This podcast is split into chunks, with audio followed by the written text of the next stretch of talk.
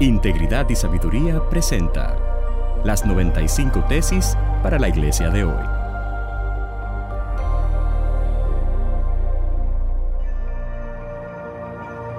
Tesis número 75 para la iglesia latinoamericana de hoy. La función del Espíritu Santo en el creyente es guiarlo a toda verdad, con lo cual contribuye a su santificación. El Señor Jesús enseñó muchas cosas a sus discípulos a lo largo de toda su vida. La noche antes de su crucifixión, de una manera íntima, Él pudo enseñar las cosas que Él consideró más importantes antes de partir. Y Él dedicó mucho tiempo a enseñar acerca del Espíritu Santo. Y si hubo algo que quedó claro para ellos fue la función del Espíritu. Por un lado, Él les enseñó que el Espíritu vendría y los guiaría a toda verdad. Cristo en Juan 16, 13 le llama el Espíritu de verdad y Él es quien guía a toda verdad.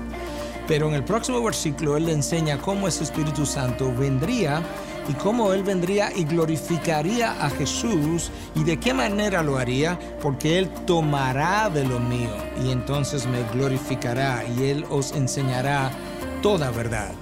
Hoy en día, en un círculo mayoritario incluso en América Latina, Muchos han tomado la acción y la dirección del Espíritu Santo de tal forma que han reemplazado prácticamente al personaje Jesús. Toda la gloria se la lleva el Espíritu de Dios y ocasionalmente Jesús es mencionado. En realidad, el Padre y el Hijo, de acuerdo a las enseñanzas que Jesús dejó en Juan, en Juan 13 al 17, que estaba todavía en el aposento alto, el Espíritu Santo vendría de parte del Padre y vendría de parte del Hijo. Y vendría a hacer una labor para glorificar al Hijo.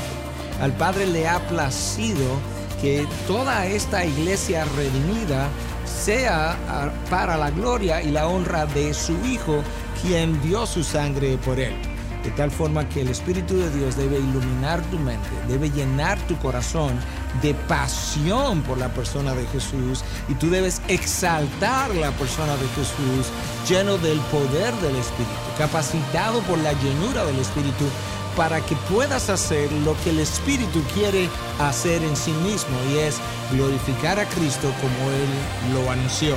De tal manera que puedas entender mejor la función de cada miembro de la Trinidad y puedas entonces glorificar al Hijo que dio su sangre por ti a través de la morada del Espíritu que también está en ti.